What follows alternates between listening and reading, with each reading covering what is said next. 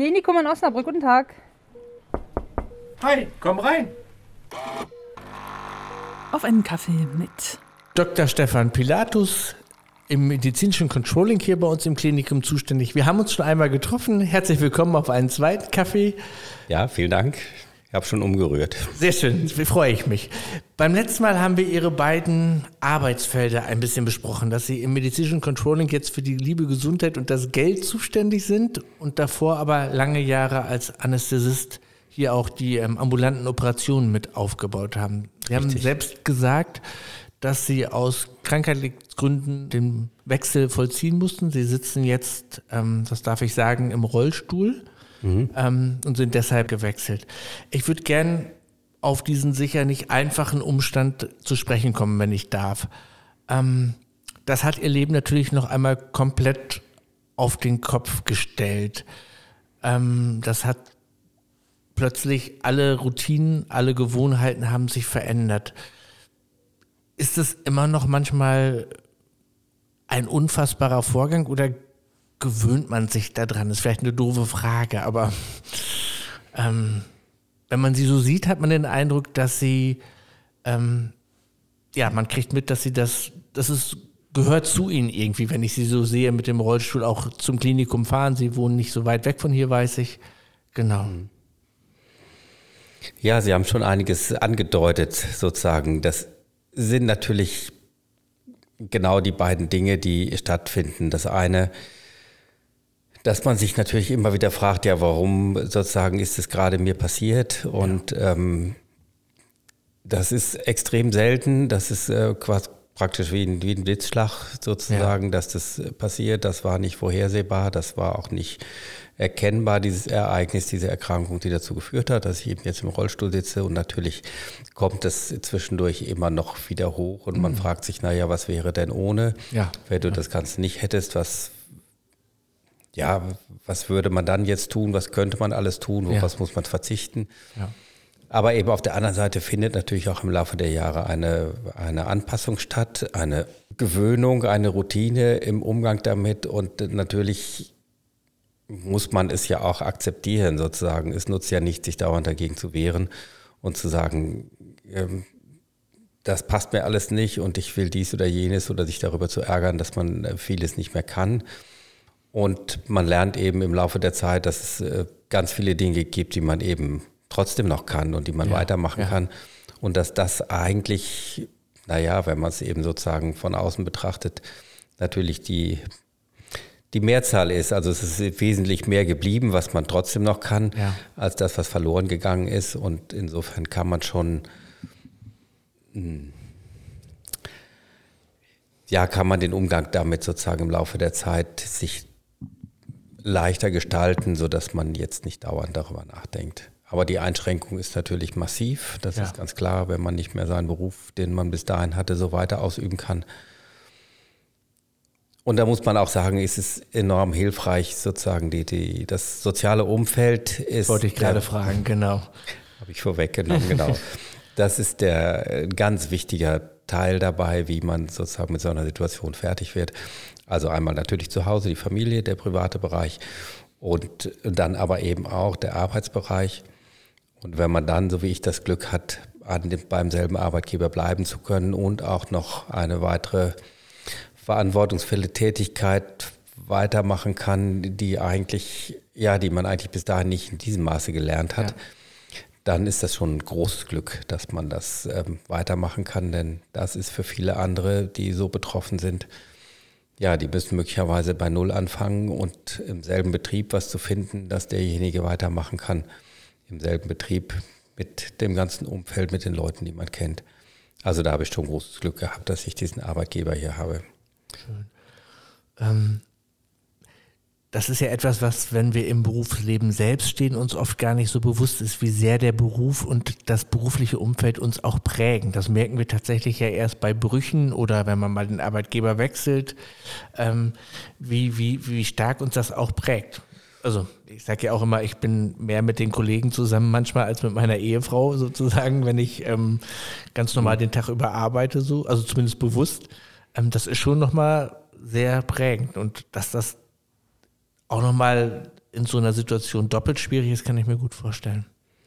Ja, das ist richtig. Es ist eben ein wesentlicher Teil. Man verbringt ja. schon die eine oder andere Stunde hier, auch wenn es jetzt weniger ist für mich. Es ja. ist nur die Hälfte der Zeit und da bin ich auch halt froh, dass ähm, jetzt einen vollen Arbeitstag äh, mit acht Stunden wäre schon, schon äh, täglich eine große Belastung. Das glaube ich, dass das der, die verbliebenen Funktionen doch ähm, ja nicht, nicht wirklich hergeben würden.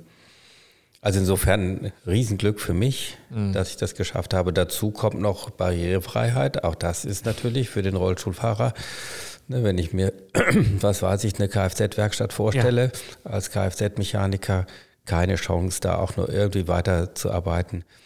Hier alles barrierefrei, die Türen gehen von alleine auf Knopfdruck auf. An, ne, an jeder Etage gibt es eine Behindertentoilette. Also besser kann man es im Grunde nicht haben. Wenn es schon so ist, dann äh, kann man nur jedem empfehlen, im Krankenhaus gearbeitet zu haben, vorher schon. Ja. Das ist hilfreich. Ihre Frau ist auch Ärztin, Kinderärztin.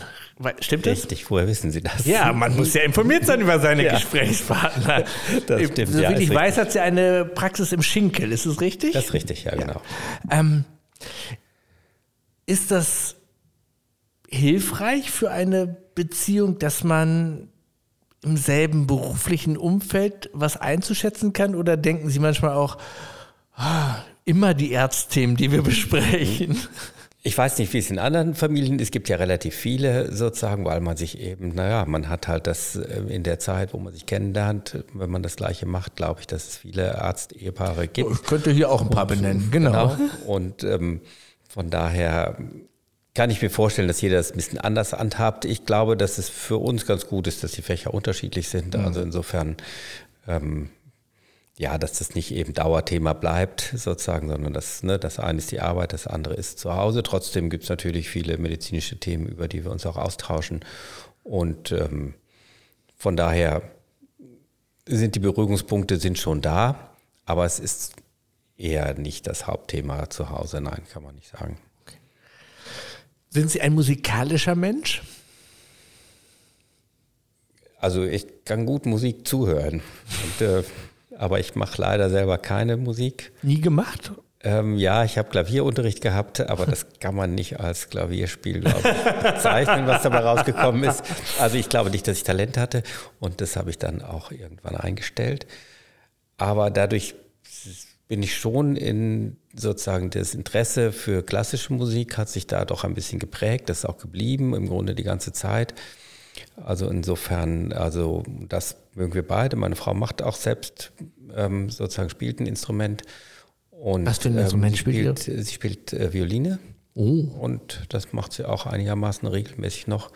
Und das ist natürlich für uns beide schon ein wichtiger ja, ein wichtiger Punkt in der Freizeit, dass wir versuchen, wenn es geht, jetzt während der Corona-Zeit natürlich extrem begrenzt ja. und wir freuen uns über jede Möglichkeit, die dann sich wieder ergibt, Konzerte zu besuchen oder eben zu Hause auch aus der Konserve zu hören. Aber es ist enorm wichtig, in Konzerte zu gehen, gerade in dem Bereich klassische Musik. Das glaube ich auch, ja.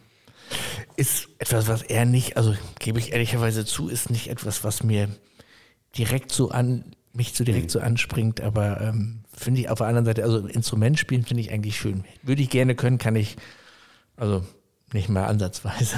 Mhm.